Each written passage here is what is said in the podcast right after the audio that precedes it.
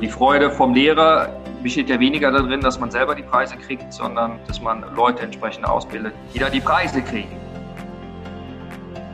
Hallo und herzlich willkommen zum Podcast Jobnavigation Menschen und ihre Berufe. Mein Name ist Anni Nürnberg und in jeder Podcast-Folge stelle ich dir einen neuen Beruf vor und den Menschen, der diesen ausübt. Spielst du gerne Spiele? Ob analog oder digital, beides fällt in den Bereich Game Design. Markus, mein Gast in dieser Folge, ist Professor für Game Design. Wie wird man Professor in solch einem Bereich? Ist es wirklich so schwierig, einen Studienplatz im Bereich Game Design zu bekommen?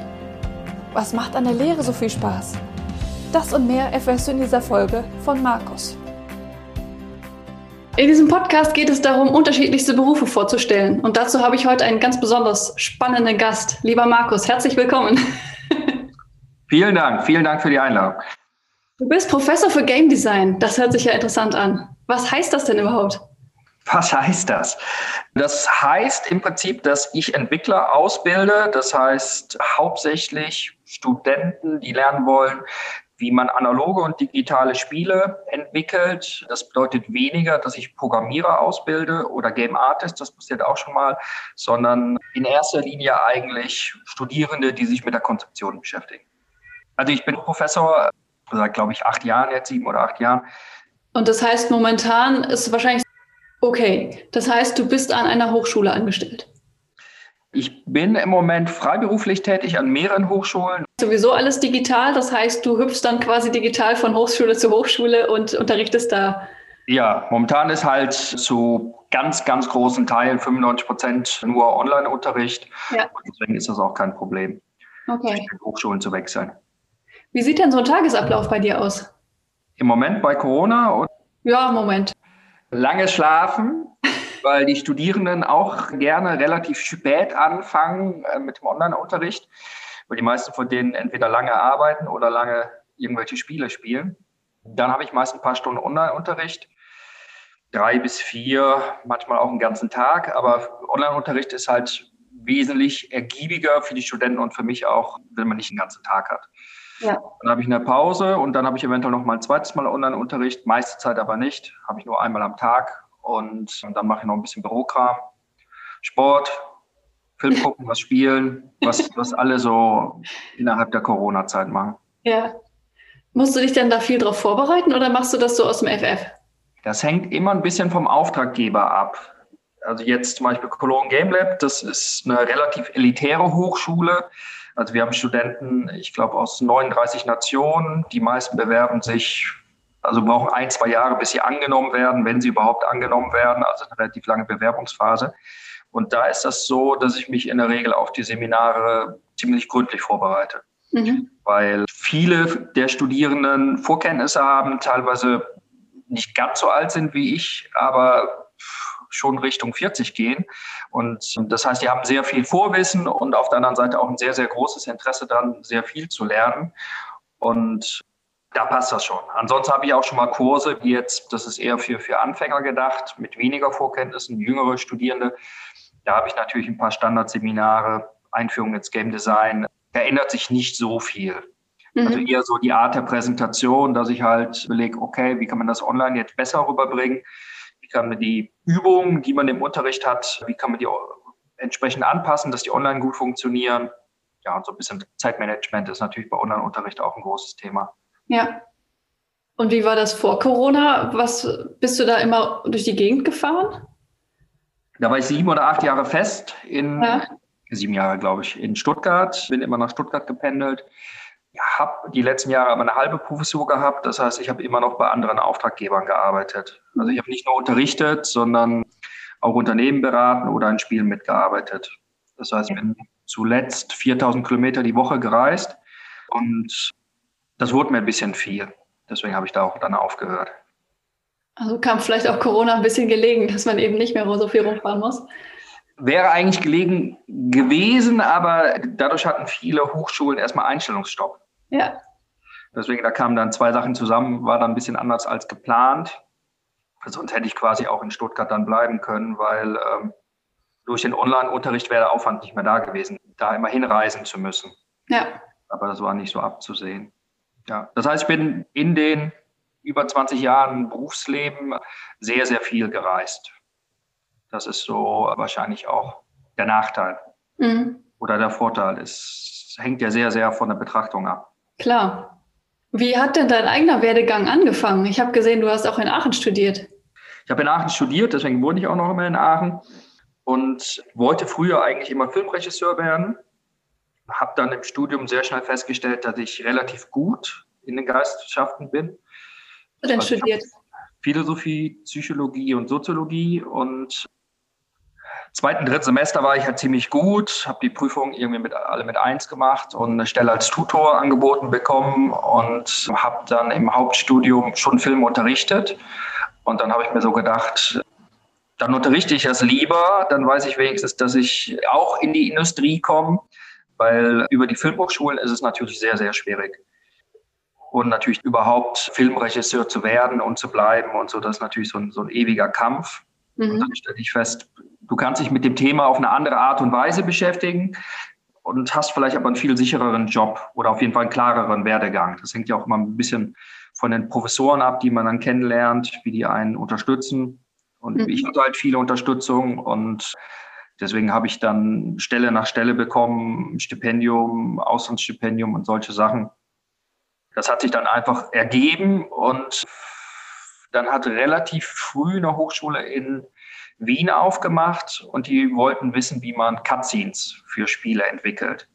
Also den ganzen Bereich der Cinematografie, der Bereich des Editings, also wie kann man Szenen filmisch gestalten, die Kamera setzen und wie kann man natürlich die Sachen entsprechend schneiden, dass man eine gewisse Spannungskurve halt drin hat. Dadurch kam ich dann sehr früh in Berührung mit Spielen. Das fing auch schon, ich glaube, das erste Seminar, was ich gehalten habe, war 99. Und dann hat sich das von Film immer stärker Richtung Spiele entwickelt. Natürlich so mit ein paar Höhen und Tiefen. Das heißt, 20 Jahre bin ich jetzt vom Unterricht dabei. Okay. Das heißt, du hast erstmal eher was Geisteswissenschaftliches studiert mhm. und bist dann quasi so in die Richtung gewachsen. Also das, das Unterrichten war quasi schon Anfang an da und dann bist du immer mhm. weiter Richtung Film und Richtung Spiele dann ja. gewandert. Okay, spannend. Also man kommt ja dann so von der Medienanalyse, kommt man auch relativ schnell zum Bereich Medienproduktion. Das heißt, ja. das alles Analyse. Und irgendwann ist es Richtung Produktion gegangen. Ja. Weil ich es einfach für mich äh, runder fand auch. Und viele Studierende da auch einfach Lust drauf hatten, Spiele zu entwickeln. Ja. Und am Anfang war das natürlich wesentlich schwieriger, weil die Tools noch nicht so da waren. Heutzutage ist es so, dass ich selbst ähm, an einer geisteswissenschaftlichen Hochschule eigentlich einen Entwicklerkurs machen könnte, also dass die Prototypen entwickeln, auch digitale Prototypen, weil die Software erstmal so einfach zu erlernen ist, dass, dass es funktionieren würde. Also quasi, wer irgendein Adobe-Programm beherrscht, der, der, kriegt das auch hin, mit einer Game Engine zu arbeiten wie Unity. Mhm. Dann kein großes Problem mehr. Und das war früher natürlich anders. Früher musste man wesentlich stärker programmieren können, wenn man was entwickeln wollte. Okay. Welche anderen Wege gibt es denn, um quasi das gleiche Berufsziel zu erreichen? Also Professor für Game Design, sage ich jetzt einfach mal. Das ist ja ein recht ungewöhnlicher Weg, den du beschritten hast. Ich glaube, das ist eher der, der normale Weg, den man beschreiten kann. Weil die Hochschullandschaft ist ja so aufgebaut, dass, dass ich eigentlich keine Vorbilder hatte. Normalerweise hat man Leute in seinem Fach, die wesentlich weiter sind, die Professoren sind, und dann gibt es den klassischen Weg dann halt über die Promotion, die Habilitation. Das war quasi alles gar nicht möglich, weil es keine Professoren gab. Mhm. Also es gab natürlich ein, zwei, drei Professoren, aber die, die meisten sind ungefähr um die Zeit Professor geworden, wie ich selbst. Und das heißt, wenn man zu den ersten gehört, ist es eigentlich immer so, dass man nicht die gleichen Kriterien hat wie die anderen, sondern man wird berufen und muss nicht zwangsläufig habilitiert sein, muss nicht zwangsläufig promoviert sein. Das wird zwar alles gewünscht, aber es ist natürlich, wenn man ein Henne-Ei-Problem, die ersten, bei denen ist das immer so. Ja. Und die kommen grundsätzlich auch natürlich aus anderen Bereichen. Also Kollegen aus Hamburg, die ich sehr schätze, die kommen aus dem Designbereich, aus Berlin, die ich auch sehr schätze, die kommen auch beide aus dem Designbereich. Viele kommen aus der Medientheorie, zum Beispiel am Cologne Game Lab, das ist so Medientheorie und Designbereich, die Kollegen. Oder eine andere Kollegin kommt aus der Dramaturgie. Und da passen die Geisteswissenschaften schon ganz gut rein. Mhm. Okay. Was macht dir denn so viel Spaß an diesem Beruf? Das sind natürlich sehr viele Dinge, ne? Sonst würde ich es ja nicht so lange machen. Also es sind wirklich sehr, sehr viele Dinge. Das ist natürlich, es hängt sehr von meinen Tätigkeiten ab. Also ich habe mindestens drei Tätigkeiten. Das, das ist halt die Lehre, das, das ist die Beratung und dann das Entwickeln von, von Konzepten oder Mitarbeit an Konzepten. Und da ist natürlich der Spaß sehr unterschiedlich. Also die Lehre macht mir sehr viel Spaß. Also ich bin eher auch der klassische Lehrprofessor, dem es wichtig ist, dass er Studenten fördern kann. Also jetzt gestern zum Beispiel war der Deutsche Entwicklerpreis und davon waren drei Teams nominiert, die ich mal unterrichtet habe. Das mhm. heißt, ich habe nicht unbedingt dafür gesorgt, dass sie so gut sind, wie sie sind, aber vielleicht ein kleines bisschen. Also es ist natürlich ein schönes Gefühl, wenn Studenten nominiert sind. Ja. Das ist ja so die Freude vom Lehrer, besteht ja weniger darin, dass man selber die Preise kriegt, sondern dass man Leute entsprechend ausbildet, die dann, die dann die Preise kriegen und ja. die dann natürlich irgendwie auch dankbar sind und mir auch wiederum ganz viele Dinge ermöglichen. Also weil viele ja dann in der Industrie landen, habe ich natürlich gute Industriekontakte. Und das ist natürlich auch so ein Faktor, der extrem viel Spaß macht, weil so der harte Kern in Deutschland, würde ich sagen, das sind so drei bis 500 Leute die man dann auch kennt. Und das ist eine feste Community. Im Game Design meinst du jetzt? Ja. Okay. Also in der Entwicklung, ich würde sagen in der Entwicklung, also von den Firmen und so, sei es jetzt Leute, die PR machen, sei es Leute, die die Firmen führen. Nach so vielen Jahren kennt man im Prinzip alle und das ist eine sehr feste Gemeinschaft, mhm. also, wo man viel Privates auch mitteilt. Und eingeladen ist auf vielen Veranstaltungen und so. Also es gibt viele Firmenfeiern zum Beispiel, viele ja. Firmenweihnachtsfeiern, die dann schon so eine Größe haben von 200 Leuten mhm. und wo die Leute sich was einfallen lassen. Also es ist so, so der Bereich Lehre, Beratung. Ich habe jetzt über ein Jahr den Vorstand Geschäftsführung von Playmobil zum Beispiel beraten. Das ist natürlich eine ganz andere Faszination, weil Beratung bedeutet immer, dass ich extrem viel lerne von der Firma, und versuche natürlich neue Impulse zu geben, die hoffentlich dann funktionieren. Das weiß man vorher nie so genau. Mhm. Aber ich habe dann die Möglichkeit, auf der einen Seite auch gutes Geld zu verdienen. Das ist natürlich in der Beratung so. Und auf der anderen Seite halt die ganze Zeit auch was zu lernen. Ja. Und zu sehen, dass, wenn ich Glück habe, viele von den Ideen auch umgesetzt werden. Also bei Playmobil war das so. Die neue Strategie, die natürlich so ein bisschen auch Richtung Lego geht, die 360-Grad-Strategie, die die haben, da habe ich halt dann mitgearbeitet. Oder viele neue Produkte, die man jetzt im Handel sehen kann, habe ich auf jeden Fall Input zugegeben. Wie kommst du denn an diese Beratungstätigkeiten? Kommen die Leute auf dich zu oder machst du Akquise? Also irgendwann kommen die Leute auf dich zu. Mhm. Akquise habe ich relativ wenig gemacht. Also ich arbeite jetzt für eine größere Beratungsfirma. Ich habe auch mal bei einer sehr großen mitgearbeitet, für eine von den vier großen. Jetzt aber, das ist schon eine ziemlich große. Und das ist das Gute, dass die die ganze Akquise machen. Mhm. Und da bin ich, nennt sich, glaube ich, Head of Digital Experiences, aber da bin ich eher dafür da, Feedback zu den Projekten zu geben, an denen wir arbeiten. Das sind immer so fünf bis zehn Projekte parallel vom irgendwelchen Aufbausimulationen über bekannte Gebäude. Das ist immer Vertraulichkeitserklärung bis große Automobilhersteller, Infrastruktur, Bereitsteller. Da ist eigentlich so ziemlich alles bei. Und das macht sehr viel Spaß, weil man wirklich dann einfach sein Feedback zu den Projekten gibt.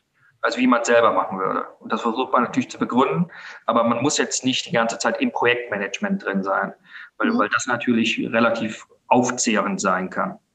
Weil dann muss man natürlich immer auf Deadlines achten, stehen die Ressourcen zur Verfügung, sind alle Mitarbeiter beschäftigt, Probleme lösen. Das mache ich auch schon mal gerne, aber ähm, ja, das ist in der Beratung glücklicherweise nicht so stark.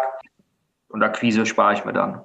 Mhm. Und äh, der dritte Bereich ist, dass ich regelmäßig halt noch an Spielen mitarbeite. Also von, von Stories für Point-and-Click-Adventure bis Escape Room Design ist da eigentlich alles bei. Auch Immersive Theater hätte ich normalerweise auch ein sehr großes Projekt wieder gehabt, aber durch Corona sind natürlich alles, was Richtung Immersive Theater, Themenparks geht, Escape-Räume, alles ist erstmal geschlossen. Ja, okay. Was sind denn Herausforderungen für deine Arbeit oder wo denkst du manchmal, uff? Also grundsätzlich wissen die Studenten ja immer mehr auf eine gewisse Art und Weise. Das heißt, sie haben mehr Spiele gespielt als ich. Ja. Es ist unmöglich, auch nur ansatzweise Schritt zu halten. Also es gibt ja auch natürlich das bekannte Zitat, jeder, der etwas weiß, weiß, dass er nichts weiß. Mhm. Also du hast natürlich in der Wissenschaft, je mehr du weißt, desto mehr stellst du fest, es gibt eigentlich noch viel, viel mehr Material und man, man könnte mehr wissen. Das kann natürlich auch manchmal frustrierend sein. Plus, dass die Spieleindustrie sich natürlich sehr, sehr stark wandelt. Also du kannst auf der einen Seite versuchen, halt einen Überblick über alles zu haben. Dann hast du keine Tiefe oder du hast eine gewisse Tiefe in gewissen Bereichen.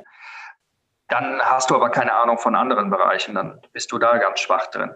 Mhm. Das Problem. Ich könnte natürlich viel mehr über Programmierung wissen. Das würde mir helfen, wenn ich halt Projekte mit meinen Studenten durchführe, weil ich dann genau einschätzen könnte, wie viel Arbeitsaufwand notwendig ist für, für ein gewisses Projekt, für ein gewisses Feature im Spiel.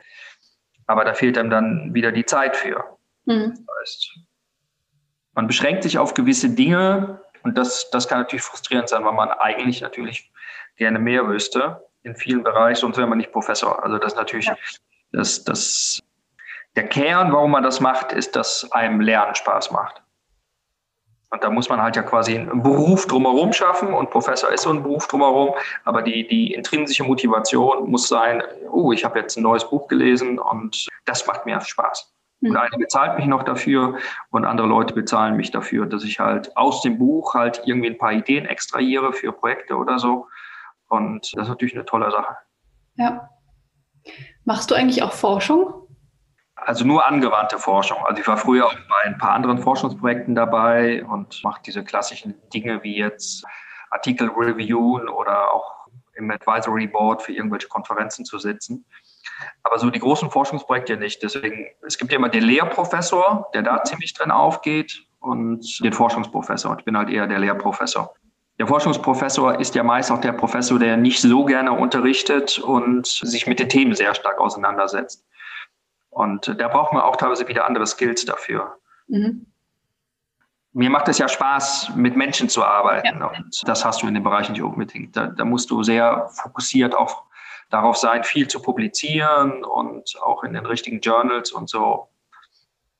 Ja, also ich mache viel angewandte Forschung, auch für die Bundesregierung oder so, dass ich bei Projekten dabei bin.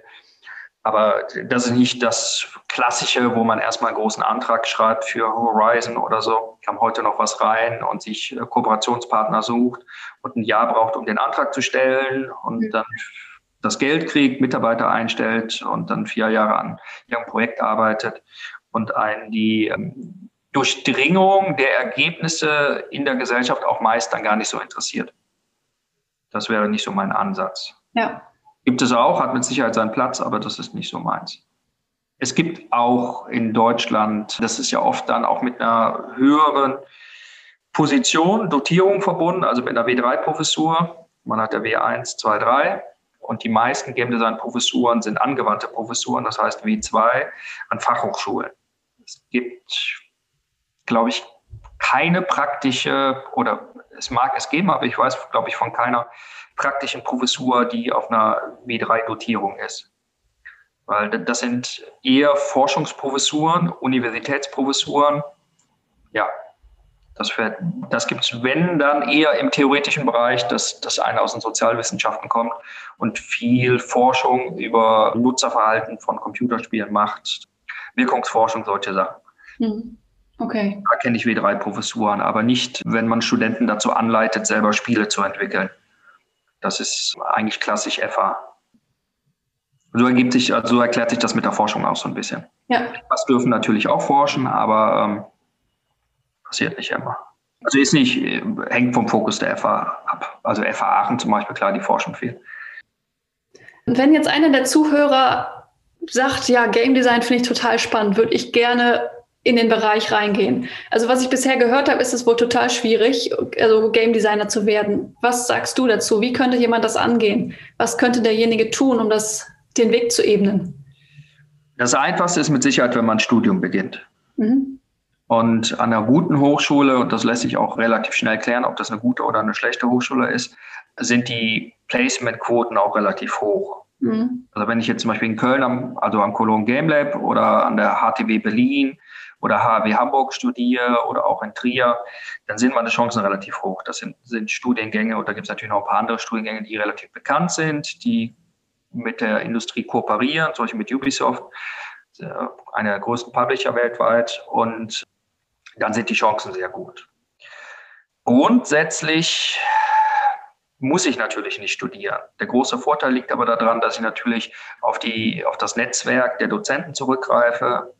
Der Vorteil liegt darin, dass ich halt ein strukturierteres Lernen habe und nicht zuletzt, dass ich halt mit Gleichgesinnten zusammen bin. Also das, das sagen die Studenten, aber das ist schon, schon ein großer Unterschied. Ja. Aber eigentlich könnte ich mir alles selber beibringen. Aber man bezahlt quasi oder man studiert, um das Feedback der Dozenten auch zu haben. Hm. Das, das Aber man muss jetzt nicht, um einen Studienplatz zu kriegen, schon selber mal was entwickelt haben oder so. Also grundsätzlich musst du halt unterscheiden, ob du an einer staatlichen oder an einer privaten studieren willst. An einer privaten ist es so, das bedeutet nicht, dass die Hochschule elitärer ist, also wie das amerikanische System, sondern es bedeutet, dass es meist ein neuer Studiengang ist, der an den staatlichen noch nicht so richtig angekommen ist. Also es werden sehr viele staatliche Angebote in den nächsten Jahren entwickelt. Also ich habe auch irgendwie an zehn mitgearbeitet in den letzten Jahren. Und die Privaten am Anfang immer eine Lücke besetzen. Und das machen private Hochschulen mal besser oder mal schlechter. Aber es geht natürlich, das ist ein wirtschaftliches Unternehmen, darum, Geld zu verdienen. Ja. Und es gibt gute private Hochschulen, für die ich auch schon gearbeitet habe, und weniger gute.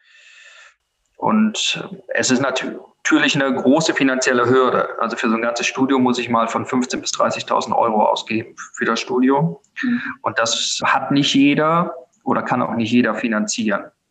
Zweite Möglichkeit ist halt an eine staatliche Hochschule zu kommen. Da ist das Angebot halt sehr begrenzt. Ich würde sagen, vielleicht fünf Hochschulen in Deutschland oder so. Und da muss ich natürlich sehr viel Vorarbeit machen.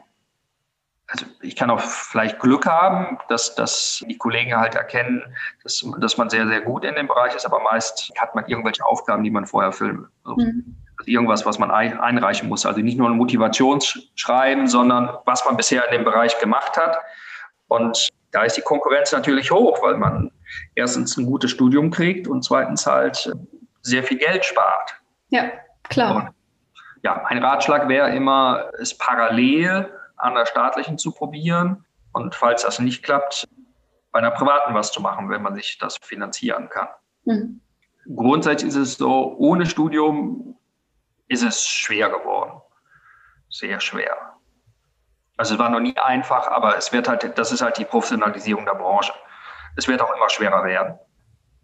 Also ganz am Anfang war es so, dass man einfach nur ein Diplom brauchte, ein Zertifikat von der Schule. Die Games Academy hat das schon, glaube 2000 mit angefangen oder so. Und jetzt ist es ganz klar so, dass, dass es Richtung Bachelorabschluss geht und es gibt auch diverse Masterabschlüsse inzwischen. Und so wird es weiter hochgehen. Oder ein Kollege von mir hat zwei Doktortitel in dem Bereich. Es steigert sich einfach und es gibt auch immer mehr Leute aus der Industrie, die weiterbildende Angebote annehmen. Und sie merken, dass nebenher während der Arbeit sich ein paar Sachen anzueignen, unstrukturiert, dass das oft nicht so sinnvoll ist wie, jemand, der 20 Jahre in der Lehre steckt und einfach sagen kann, ja, schau doch mal hier, hier, hier. Das sind vielleicht genau die Sachen, die für dich hilfreich sein können. Ja. Okay. Eine letzte Frage noch. Was möchtest du Menschen, die jetzt vielleicht diesen Podcast hören und noch unsicher sind bezüglich der Berufswahl, vielleicht noch mitgeben aus deiner eigenen Erfahrung? Das, was, was man natürlich nach 30 Jahren insgesamt, wenn man so dabei ist, also ich werde jetzt bald 50, was, was man natürlich für sich selber festgestellt hat, ist, dass man definitiv das machen sollte, worauf man Lust hat. Mhm. Aber man muss das Ganze natürlich auch so ein bisschen planen, organisieren. Und vieles im Leben macht auch nicht immer Spaß. Also auch nicht der, der Beruf des Professors man hat viele Verwaltungssachen und so. Also nicht alles, alles ist halt immer toll. Ne? Und wenn man was erreichen will, ist immer die Frage, was man erreichen will. Es kann ja sein, dass man einfach ein tolles Spiel machen will oder wirtschaftlich erfolgreich oder auch andere Möglichkeiten haben will im Sinne von, dass man sehr interessante Menschen trifft, viel reist. Dann muss man halt schon meist etwas investieren. Und äh, dann kommt man natürlich trotzdem auch irgendwann an einen Punkt, wo man überlegen muss, was ist einem wichtiger also Beruf, Familie, das zu vereinbaren, beziehungsweise generell halt diese Work-Life-Balance. Das ist in so einem Neigungsberuf relativ schwierig. Da muss man immer so ein bisschen aufpassen. Also es gibt das ja sehr stark bei uns in der Industrie, dass, dass Studierende in den ersten Job kommen, fünf Jahre extrem arbeiten und danach aufhören. Mhm. Weil nicht unbedingt die Firma das jetzt so ausgenutzt hat, aber sie keinen Unterschied zwischen Freizeit und Beruf mehr machen, weil es ihnen so viel Spaß macht. Mhm. Und das kann man aber nicht unbedingt sein ganzes Leben durchhalten. Ja. Und das muss man relativ früh für sich in so einem Neigungsberuf halt rausfinden, was man eigentlich will, was einen glücklich macht und wie man gewisse Dinge vielleicht kompensieren kann. Das ist wie mit dem Reisen. Reisen kann ganz toll sein, aber irgendwann kann es einem auch zu viel sein. Ja. Okay, vielen lieben Dank für das Interview. Es war sehr spannend. Gerne, gerne. Ich habe zu danken. Sehr gerne. Das war die Folge Nummer 27 des Podcasts Jobnavigation Menschen und ihre Berufe mit Anni Nürnberg. In dieser Folge ging es um Markus und den Job als Professor für Game Design. Abonniere gern diesen Podcast, um keine Folgen mehr zu verpassen. Folge Jobnavigation auch gerne auf Instagram, um immer up to date zu bleiben. In der nächsten Folge bleibt es kreativ, aber auf eine ganz andere Art. Christina arbeitet in der Medienbranche und visualisiert große Datenmengen. Bleib also dran nicht aufgeben, weiter versuchen und es halt immer wieder anzubringen, reinzuschauen, dran zu bleiben, sich an die Themen zu halten, die man wirklich mag, die man gut versteht und denen man sich auch wohlfühlt. Und irgendwann kommt der Zeitpunkt, da passt es dann auch.